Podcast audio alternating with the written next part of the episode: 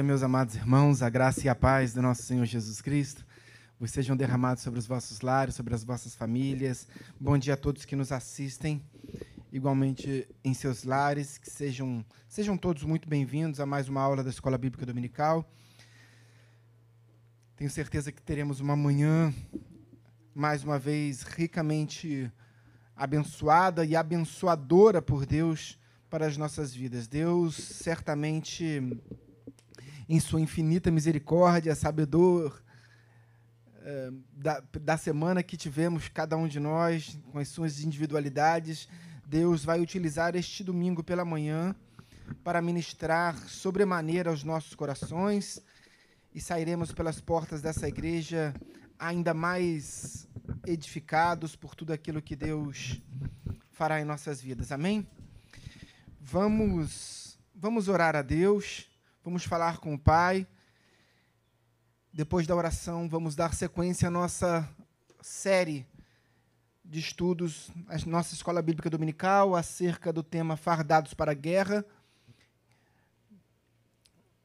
É a nossa revista que nós vimos utilizando, estamos utilizando nesse período é, de três meses. Feche os olhos, feche os olhos, por gentileza. Vamos orar ao Senhor.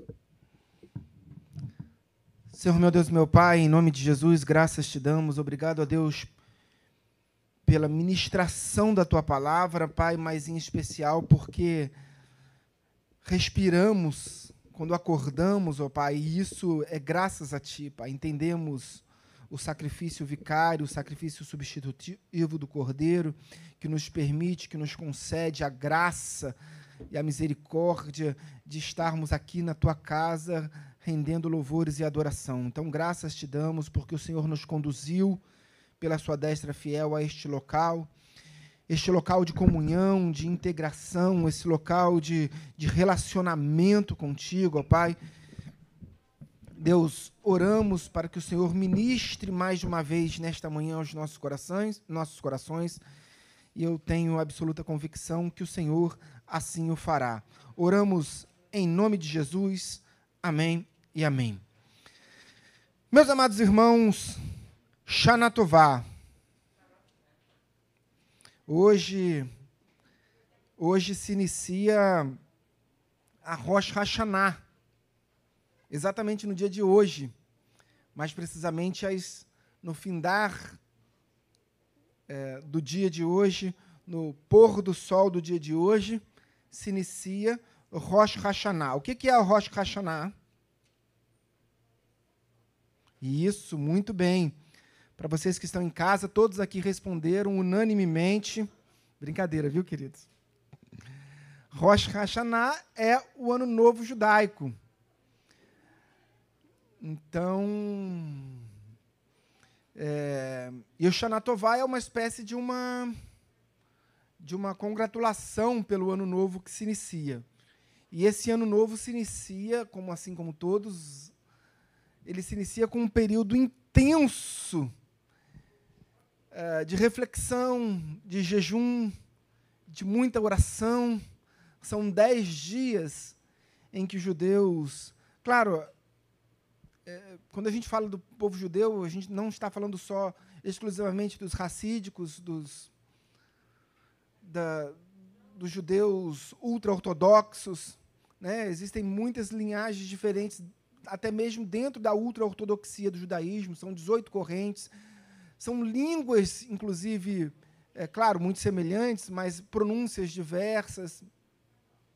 Uh, então, mas, de modo geral, esses são os dez dias mais importantes do ano para os judeus, e eles se findam exatamente no dia em que o sumo sacerdote entra no Santo dos Santos, que é o dia do Yom Kippur, que é o feriado mais importante para os judeus. Né? O dia em que o sumo sacerdote entra no Santo, no Santo dos Santos, e nós aprendemos aqui sobre a, a, a arquitetura do tabernáculo de, de Moisés, quanto também do templo de Salomão, quanto do templo de Herodes. E ele tem ali, eles têm ali uma, uma arqueologia muito peculiar e muito próxima entre, entre eles. E só há um dia do ano em que o sumo sacerdote, o Kohen Gadol, ele entra no Santíssimo Lugar, que é exatamente o local da Arca da Aliança, que, que é exatamente no dia do Yom Kippur. Então, essa preparação para ter esse relacionamento com, com Deus é, vem de jejum, oração. Dizer, os judeus eles se preparam fortemente para esse momento, né?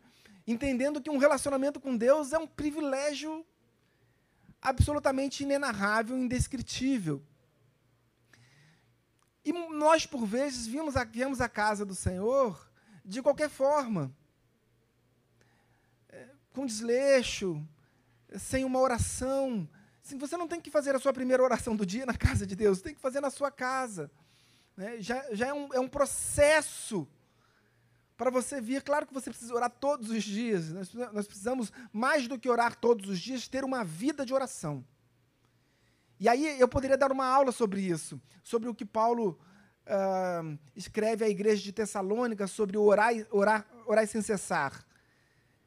É diferente de uma oração simples de orações diárias. É, é diferente, inclusive, de você fazer uma oração litúrgica três vezes ao dia. Paulo está se referindo a uma vida de oração, uma vida de relacionamento com Deus. Você pode ficar um dia sem orar, é evidente. Desde que você tenha uma vida de oração desde que você tenha um relacionamento com Deus.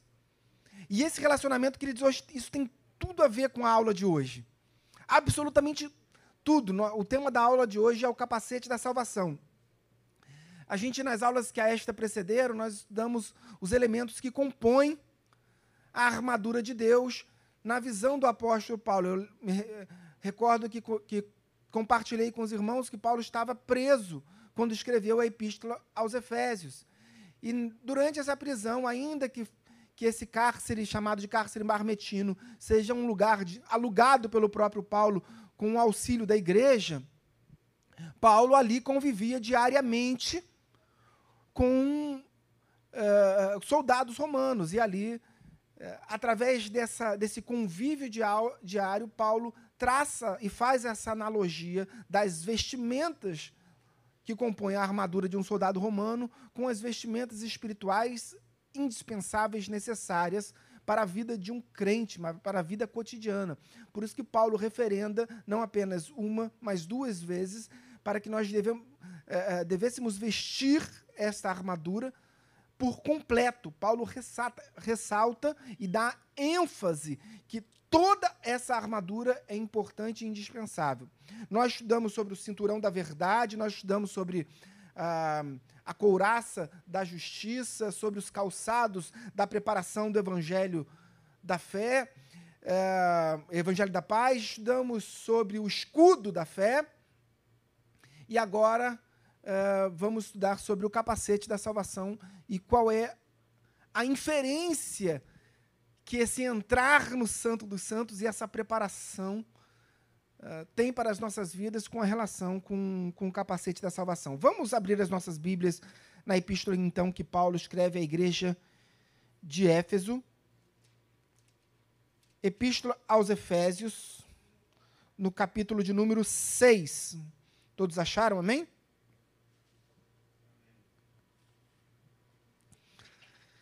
Efésios capítulo 6.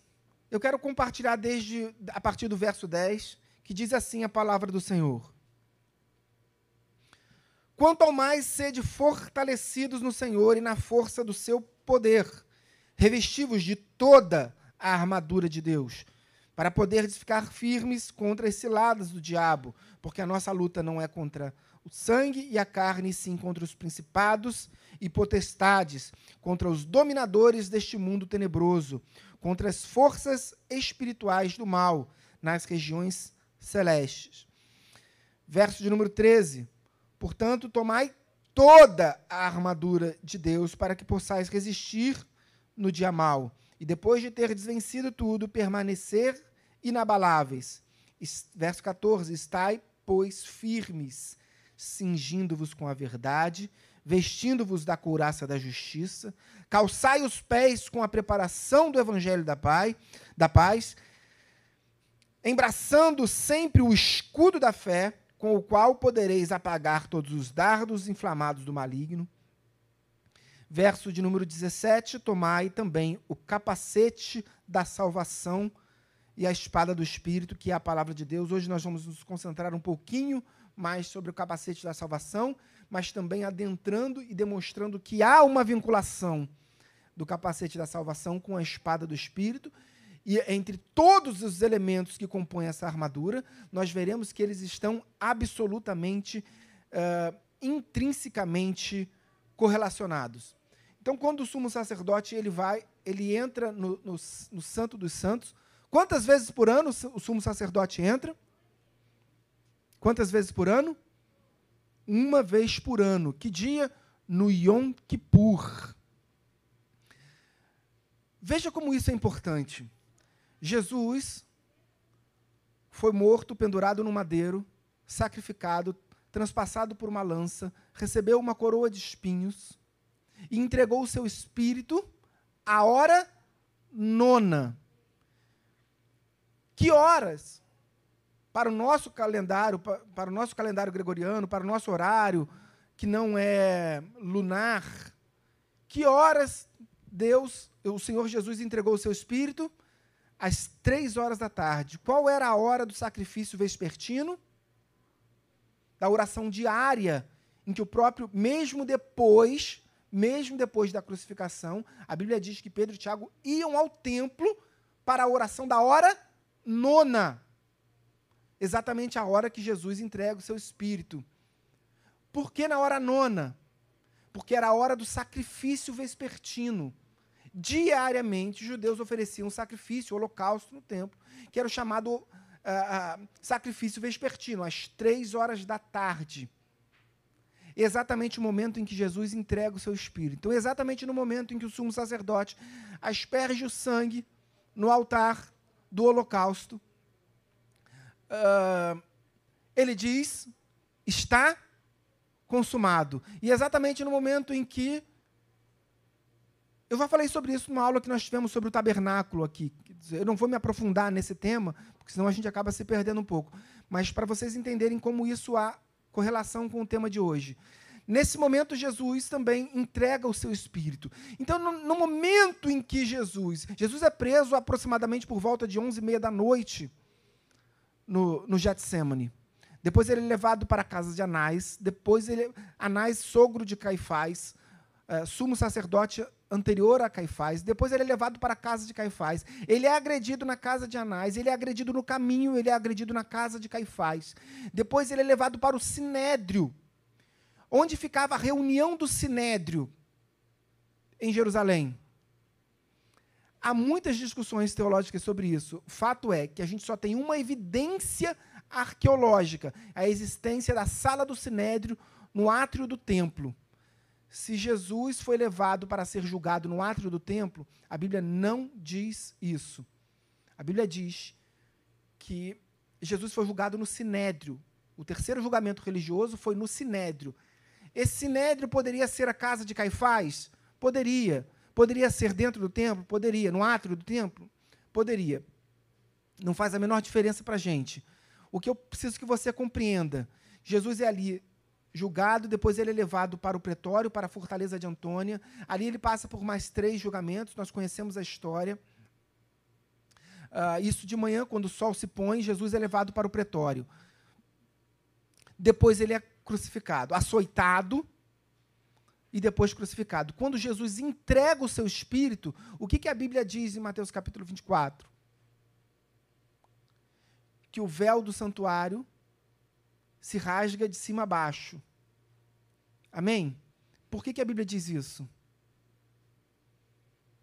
Porque a partir do rasgar do véu do santuário, nós temos agora um vivo e novo caminho. A gente precisa entender que a gente só tem um caminho para se achegar a Deus. E esse caminho é vivo e traz novidade de vida para as nossas vidas diariamente. À medida que a gente se achega, à medida que a gente entra por esse caminho e decide viver a nossa vida nesse caminho, a gente vai viver diariamente com, sob novidade de vida. Ocorre que o judeu, quando perde um filho, o que ele faz? A Bíblia diz em Isaías 53, profeticamente, que ele viu o fruto do penoso trabalho de sua alma e ficou satisfeito. Jesus cumpriu a sua missão. Ele escolheu os cravos, como diz o, o livro do Max Lucado. Jesus escolheu os cravos por mim e por você. Ocorre que foi simples. Jesus, estava no Getsemane, ele não disse, Pai, se possível, afasta de mim esse cálice. Jesus, como homem, Pai, se possível, se possível, afasta de mim esse cálice. Foi um tempo doloroso. A Bíblia diz que Jesus é, é, suava como gotas de sangue. A Bíblia não diz que ele suava sangue, é diferente, tá, querido? O sangue se misturava no suor. É esse fenômeno que o pastor sempre fala aqui da hematidrose. Ocorre que, uh, quando Jesus entrega o seu espírito, o pai rasga as vestes pelo filho. Assim como um pai, um judeu, até os dias de hoje, quando perde um filho, ele rasga as suas vestes, no Santíssimo Lugar tinha o uma arca da aliança que simbolizava a presença de Deus. Ali era algo. Se tinha algo mais próximo da presença de Deus, nós desconhecemos. Ali, o, taber, o, o, o Santíssimo Lugar era algo que se assemelhava ou que simbolizava a presença de Deus. Em volta desse santíssimo lugar, dessa arca da aliança, tinham as vestes, o véu que guardava. Então, quando Jesus entrega o seu espírito e ele diz: Está consumado, Deus rasga o véu, rasga as suas vestes, de cima a baixo. Não de baixo para cima, porque não foi com ação humana. Foi o próprio Pai que rasgou. Quem rasgou as vestes? Foi Jesus? Não. Foi o pai que rasgou. O pai que rasgou as suas vestes, dizendo: Eu entreguei meu filho. É como se Deus estivesse olhando para a gente e falando assim: Querido, por favor, faça valer a pena. Eu estou rasgando as minhas vestes, porque eu entreguei meu filho por você. Faz valer a pena.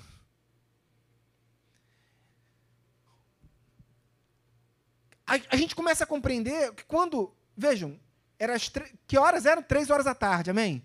Queridos, isso aqui é uma, é uma aula, então você pode voltar, pode, você pode perguntar, você pode me questionar. Nós estamos aprendendo juntos. Se a oração da hora nona, o sacrifício vespertino, era tão importante para os judeus, aonde estavam os judeus no sacrifício de Cristo? Entregaram Jesus. Jesus foi açoitado, crucificado, morto, pendurado no madeiro, e a maioria dos judeus religiosos não ficou lá. Eles não ficaram. Eles foram para o templo, porque era importante a liturgia da oração. E eles estavam ali naquela oração da hora nona. E o sumo sacerdote diz: Está consumado e os judeus glorificam o Senhor, nossos pecados foram perdoados. Mas aqueles que não eram judeus ficaram lá, aonde Jesus havia sido crucificado. Quem não eram os judeus? Os soldados romanos, que em que pese não fossem judeus, tinham já um entendimento ali da cultura romana, da, cultura judaica, dado o tempo de ocupação que os romanos estavam ali. Alguns romanos, inclusive soldados, nasceram nesse tempo de ocupação.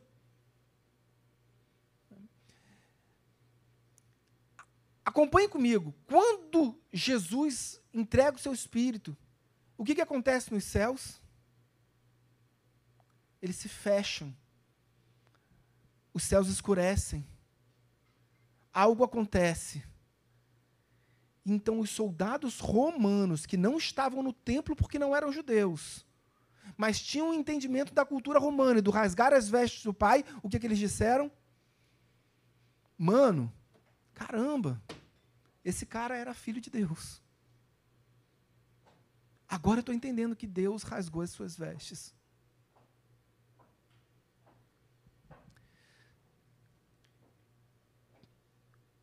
Isso é importante demais para a gente compreender quando a gente fala de capacete da salvação. Porque o capacete da salvação numa arma de um soldado romano, por isso que ele fala de, por isso que Paulo fala de capacete da salvação. Porque o capacete da salvação ele vai atingir a nossa mente. Ele vai criar dúvidas. Ele vai criar sofismas. O que, é sofisma? É uma mentira travestida de verdade. É algo trazido muito da, da, da filosofia grega. É uma, é uma mentira travestida de verdade, num, num, num discurso político que nos convence. E assim é o mundo. O mundo traz discursos políticos retóricas, políticas, de sofismas, para confundir a nossa mente. E o que, que o capacete da salvação faz em nós? Esse capacete é espiritual, evidentemente. Ninguém sai na rua com um capacete. Mas esse capacete da salvação, na medida que nós somos atacados, eu trago à memória aquilo que Cristo fez por mim eu trago a memória que o meu redentor vive. Eu trago a memória que eu vivo por um novo e vivo caminho. Eu trago a memória que Deus disse: Esse é meu filho em quem eu me comprazo. Eu trago a memória que o véu do santuário fora rasgado de cima a baixo e eu tenho livre acesso ao Pai.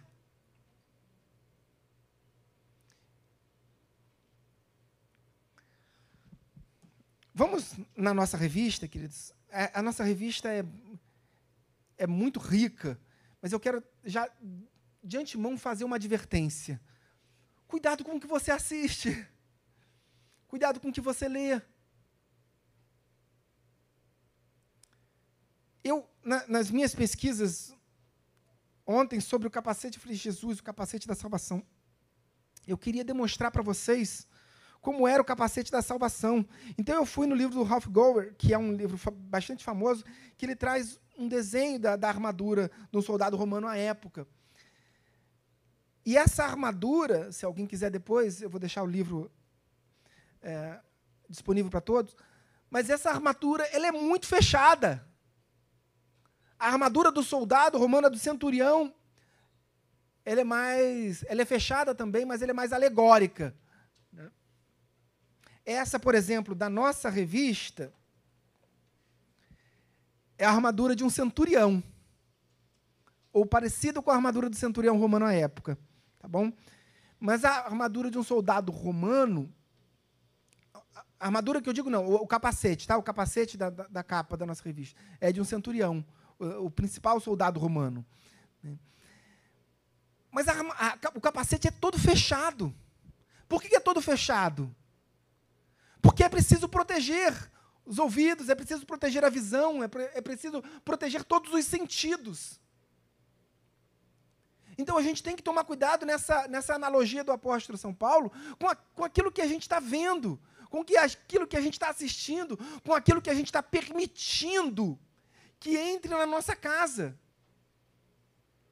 Ah, mas, queridos, eu não tenho nada contra novela, você pode assistir novela, tá? Pode assistir novela. Na minha casa não vai ter novela. Se você for um dia na minha casa e eu te convidar lá para tomar um café, obrigado, professora. Você não vai sentar diante do sofá e assistir uma novela. Não vai ter novela.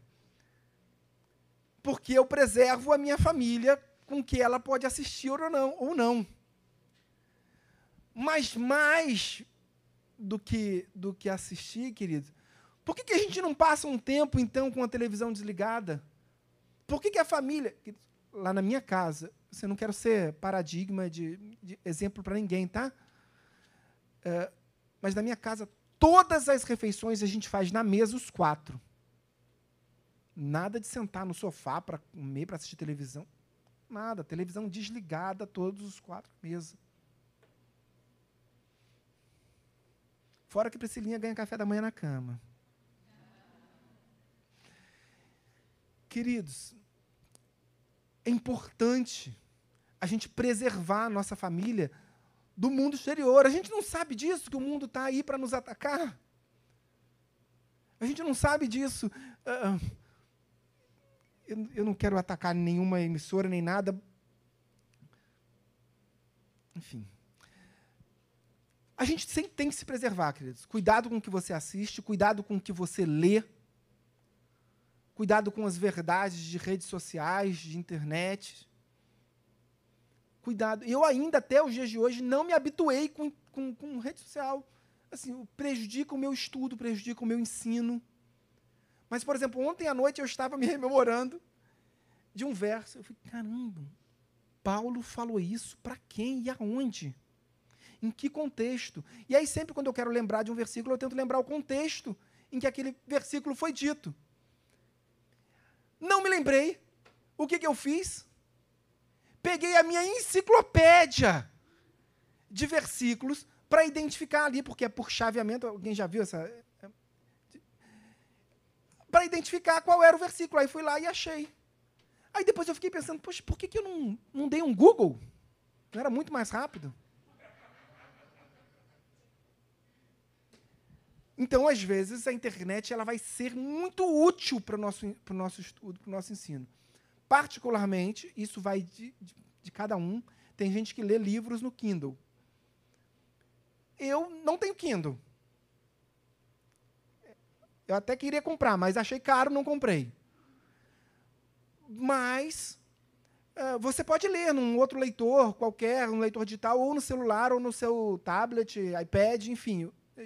Eu não consigo. Não consigo porque a luz me atrapalha. Por isso que o, o, Kindle é aconselhável. Mas eu achei caro, então eu prefiro continuar nos livros. Mas se você coloca, se você é alguém que lê muito, aí é uma dica de economia. se você é alguém que lê muito, compre o Kindle ou um outro leitor digital. Porque os livros digitais são muito mais baratos do que os livros físicos. Uh, vamos avançar, senão a gente se perde um pouco. No nosso texto, o, o autor de, de, desse capítulo, ele diz assim, que o nosso inimigo uh, tem a nossa mente como alvo. Essa é a expressão que ele usa. Ele tem a nossa mente como alvo. Mas de que forma ele atinge a nossa mente? Alguém sugere? Mas que forma ele atinge o nosso pensamento?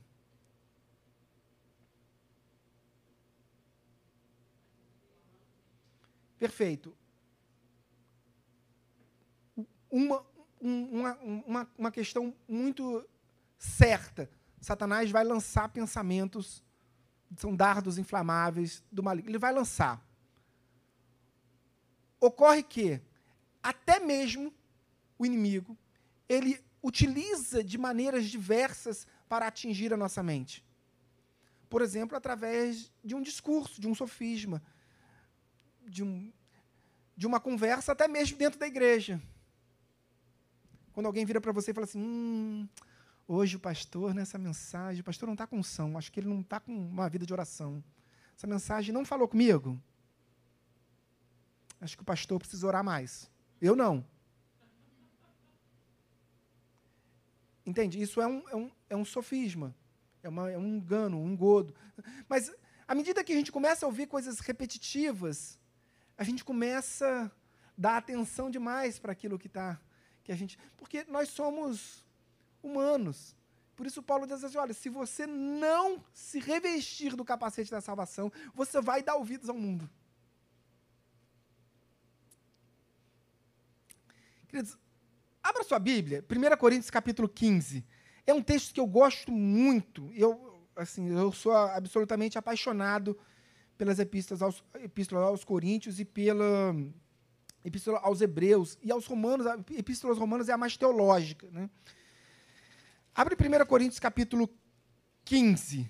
Vai para o verso de número 45. Quando a gente começa a falar e a gente tem que. E Pedro nos orienta a apresentar a razão da esperança que há em nós. O que é apresentar a razão da esperança que há em nós? Explicar Cristo racionalmente. Amém? Você tem que justificar a sua fé de forma racional. Você não pode dizer, hum, Cristo salvou a minha vida, Cristo ministra o meu coração. E Mas como? Não, eu sinto. Você sente, evidente. Mas Paulo está falando, Pedro está falando de, de, de relacionamento, de, de, evangelismo, de troca com aqueles que estão lá fora. Né? Como é que você apresenta a razão da esperança? E aí, como é que ele. Alguém te questiona assim, poxa, mas e a história de Adão? Não, Adão. Mentira. Adão não existiu. 1 Coríntios capítulo 15, verso 45. Passa a partir do verso 44. Semeia-se corpo natural, ressuscita, ressuscita corpo espiritual. Se há corpo natural, há também corpo espiritual. Verso 45. Pois assim está escrito: o primeiro homem, Adão, foi feito alma vivente. O último Adão, porém, é espírito vivificante. Fica por aí. O que, que esse texto aponta para mim? Aponta para Cristo e aponta para a veracidade da história do Gênesis da criação. Entende que Deus, através das Sacras Escrituras, ratifica. Eu escrevi um artigo científico é, para um jornal da Igreja de Nova Vida há muitos anos atrás. E o jornal. E, e o, o, nome, o, o título do artigo era Deus existe e ele pode provar. Talvez nós, pela nossa parca sabedoria, pelo nosso parco conhecimento bíblico, nós tenhamos dificuldades de provar a existência de Deus. Mas Deus prova a sua existência através das sacras escrituras. Outra história que, não, isso não é verdade. Isso, para mim, é absurdo, ab, absolutamente absurdo. Jonas ser engolido por um peixe, ser cuspido pelo peixe três dias depois e sair vivo. Não, essa história. Ocorre que o próprio Senhor Jesus disse para os fariseus e escribas, quando fora questionado acerca dos milagres, e ele diz: A vós, raça de víboras, nenhum sinal lhe será dado. Mateus capítulo 12, Lucas capítulo 11. Senão, o sinal de Jonas. O próprio Jesus está dizendo assim: presta atenção, crente. A história de Jonas é verdadeira. Além das evidências científicas, eu estou dizendo. E o apóstolo Paulo diz em pelo menos 11 de suas 13 epístolas paulinas que essa é a palavra de Deus. E Cristo está dizendo assim: sou eu que estou dizendo. A história de Jonas é verdadeira.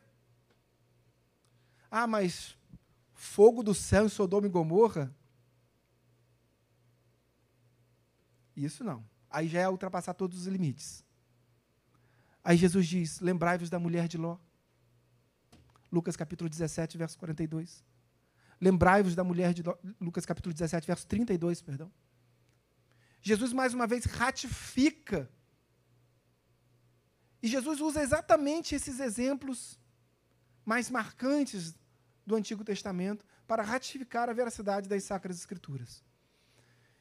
E a gente, às vezes, por uma falácia, um engodo, uma mentira, a gente coloca tudo aquilo que Cristo fez por nós na cruz do Calvário em xeque, em dúvida. Nós vivemos hoje como se o Espírito Santo não habitasse em nós. O que, que isso significa? Que nós vivemos hoje no período legalista, onde nós não somos uh, herdeiros da graça, onde nós precisamos buscar a nossa salvação através da nossa atitude diária, onde nós é, vemos o mar se abrir diante de nós. E poucas horas depois, a gente constrói um bezerro de ouro. Por quê? Porque a gente põe em xeque, a gente questiona tudo aquilo que Deus está fazendo em nossas vidas.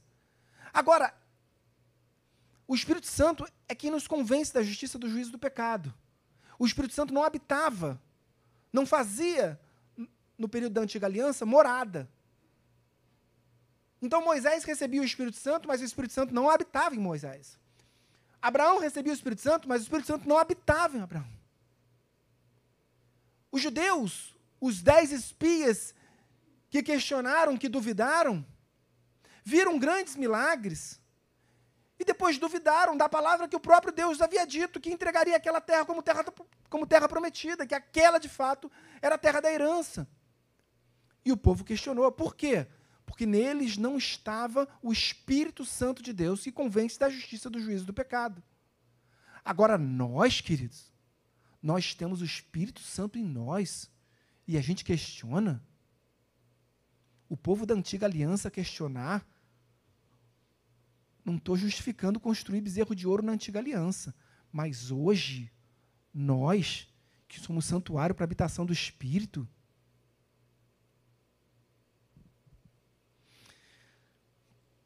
Vamos avançar.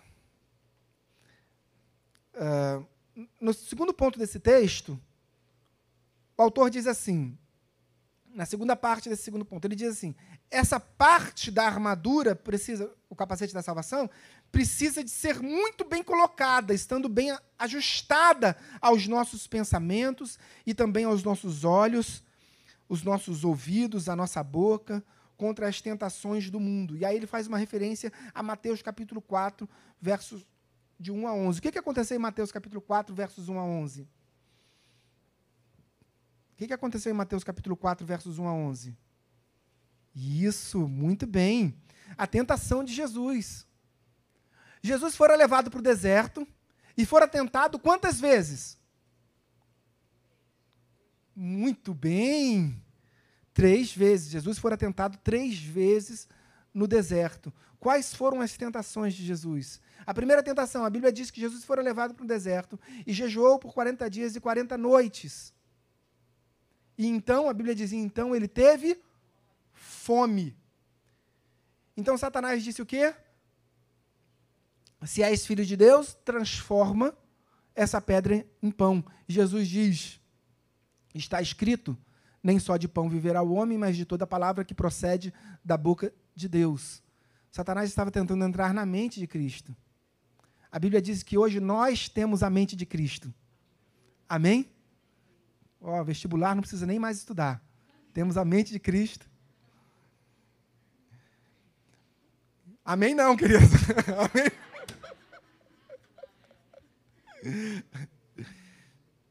Satanás estava tentando entrar na mente de Cristo, mas Cristo diz: nem só de pão viverá o homem, mas de toda a palavra que procede da boca de Deus. Cristo está fazendo uma referência aqui, rememorando, Deuteronômio capítulo 8, verso 3. Quando Deus diz: recordar-te-ás durante esses 40 anos que te provei, que te testei para saber se guardarias ou não os meus mandamentos. Deus está dizendo sobre o período de 40 anos no deserto. Para, aí ele continua no verso, no final do verso, para compreenderes, porque Deus diz assim: porque te dei o maná que nem os vossos pais conheceram, para compreenderes que nem só de pão viverá o homem, mas de toda a palavra que procede da boca de Deus. Então Cristo faz uma referência a Deuteronômio capítulo 8, verso 3. E aí eu explico para vocês. E a gente conjectura junto. Vamos tentar compreender rapidamente. Deus está dizendo que nem só de pão viverá o homem, mas de toda palavra que procede da boca de Deus. Amém? Então eu não preciso me alimentar é, do pão físico, porque a palavra de Deus vai me alimentar. Amém? Mais ou menos. Eu preciso me alimentar do pão. O que Deus está dizendo é que a palavra de Deus. O povo não recebeu o maná? O povo recebeu o maná e diz: Olha, tá vendo? Eu te dei o maná, porque nem só de pão viverá o homem, mas de toda a palavra que procede da boca de Deus. Maná era papel? Era palavra? Não, maná era alimento físico.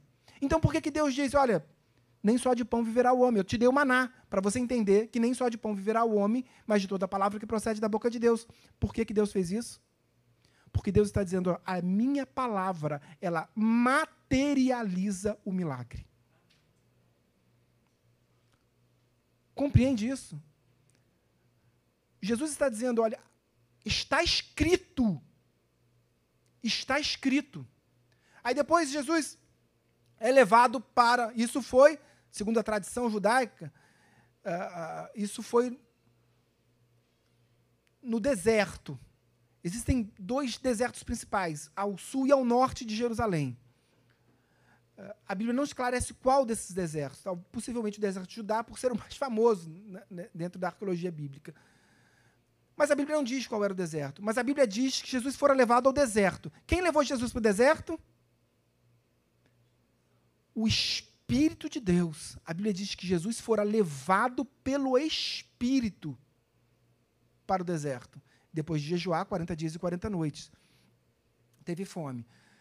Dali do deserto, ele fora levado para, a Bíblia diz, no Monte Santo, para a Cidade Santa, no pináculo do templo. Ou seja, Jesus fora levado para o pináculo, a ponta maior do, do, do, do, do antigo templo, né, a coluna principal é, das muralhas que cercavam o templo.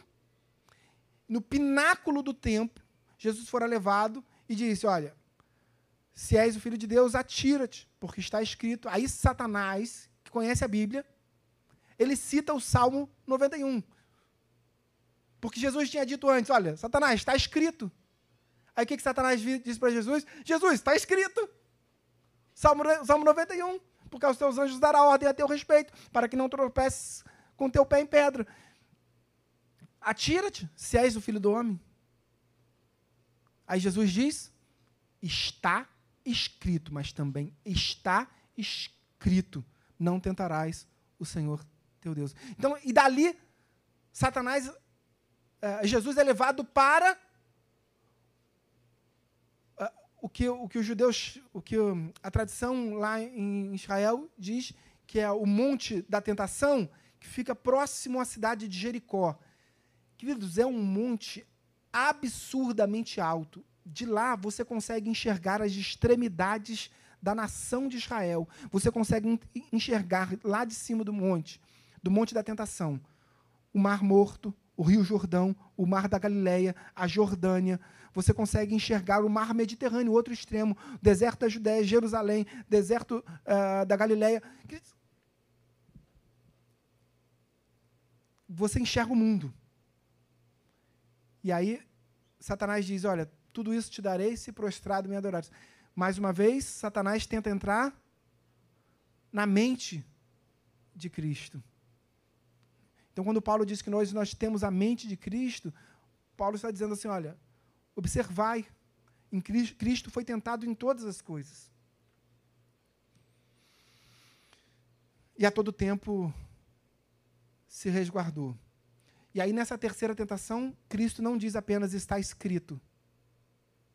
Ele diz: arreda-te, Satanás, porque está escrito.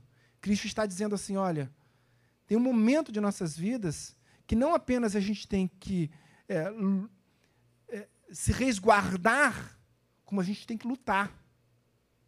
Como a gente tem que tomar posição firme. E não aceitar mais esse tipo de acusação. Amém, queridos? Vamos avançar então. Uh, nessa, no terceira, na terceira parte, ele diz assim, um revestimento para o salvo, um capacete sendo um revestimento para o, para o salvo. Aí ele diz assim: uh, nossa mente é o alvo de Satanás. Isso ocorre desde o início, quando Satanás tentou a humanidade pelos desejos que estavam em sua mente. Gênesis capítulo 3, verso 1 a 7. E seus dardos tentam atingir a nossa cabeça. Não deixe jamais de usar o capacete da salvação. Queridos, Paulo diz à igreja de Roma que nenhuma condenação há para aqueles que estão em Cristo Jesus. E nós, por vezes, vivemos como se fôssemos escravos do, do, do, pecado. Paulo diz à igreja da Galácia, Gálatas capítulo 5, verso 1, que para a liberdade foi que Cristo nos libertou. Nós somos livres. Paulo faz uma advertência, cuidado para que essa liberdade não, não te conduza de novo para o pecado. Mas nós somos livres. Paulo fala isso também à igreja de Colossos, Colossenses capítulo 1, verso 13, que ele nos liberta do império das trevas, e depois que ele nos liberta do, do, império das trevas, são dois passos. Ele, depois que ele nos liberta, ele nos transporta para o reino do Filho do seu amor. Então nós não estamos apenas libertos e vagando no mundo. Não, queridos. Nós fomos libertos e transportados para o reino do Filho do amor de Deus. Então a gente precisa estar resguardado para que tudo aquilo que a gente viveu no passado não volte a afligir a nossa vida. E a gente às vezes não quer ser liberto de pecados, erros, culpas que nos assolam erros que nós cometemos na nossa infância, na nossa juventude, não sei, cada um tem a sua história. E aquilo volta a afligir o nosso coração. Querido, você está livre, liberto. Paulo diz que nenhuma condena, nenhuma, nenhuma condenação há para aqueles que estão em Cristo Jesus. Ah, mas eu fiz isso, isso e aquilo. Nenhuma. Paulo não faz exceção. Para que você compreenda isso, é preciso que você esteja revestido com o capacete da salvação, senão esses dardos inflamáveis vão entrar na sua mente. E não é profecia, é realidade bíblica. Se a gente não se revestir da palavra, esses dardos vão causar dúvidas em nossas mentes. E a gente vai viver muitas experiências com Deus. A gente vai ser batizado com o Espírito. E a gente vai se perder porque a gente não guarda a nossa mente. Isso não é culpa do diabo, a culpa é nossa. Porque Deus nos deu armas. Deus nos deu instrumentos de defesa. E a gente abre mão. Por que precisamos usar o capacete da salvação? Só para a gente finalizar. A nossa salvação é consequência do sacrifício de Jesus na cruz. Ele se entregou por nós, ainda que como cordeiro puro e imaculado, não merecesse estar ali. Por seu ato de amor, nele somos justificados pela fé. Romanos capítulo 5, verso 1. Alguma dúvida, querido? Existem muitas, né? Uh, e ele continua dizendo assim, ó, já no finalzinho, na conclusão ali. Precisamos estar certos disso, dessa, precisamos estar com essa certeza da salvação em nossas mentes e colocar este capacete todos os dias. E aí ele faz uma referência, ele diz, Efésios 2, verso 8. O que, que diz Efésios 2, verso 8? Isso. Porque pela graça sois salvos, mediante a fé. Isso não vem de vós, é dom de Deus, para que ninguém, se, não de obras, para que ninguém se glorie. Então, Paulo está dizendo assim: olha, pela graça sois salvos, mediante a fé. E para manter a nossa fé inabalável, a gente tem que proteger a nossa mente. E aí eu quero encerrar com uma. Quando Jesus sai do Monte da Transfiguração, quem foi no Monte da Transfiguração com Jesus? Isso, Pedro, Tiago e João. Pedro, Tiago e João eram os discípulos mais próximos, eram os três que estavam no barquinho, eram, Alguém lembra da musiquinha? Pedro, Tiago, alguém quer cantar? Então, queridos, vocês querem que eu cante, é isso? Jesus, quando sai do Monte da Transfiguração, a multidão se aproxima novamente, e na, no meio daquela multidão vem um, um pai que diz: Meu filho está endemoniado, ora se lança no fogo, ora se lança na água, está à beira da morte. Mateus capítulo 17. Os discípulos vão, eu vou acelerar porque a hora já passou.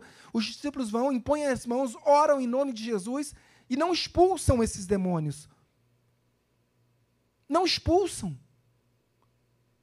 Aí os discípulos vão lá, ficam envergonhados, não falam nada para Jesus. Mas aí o pai vai lá e fala: Senhor, Senhor, ó, esses aqui foram lá interceder pelo meu filho, orar pelo meu filho, expulsados, mas não fizeram nada.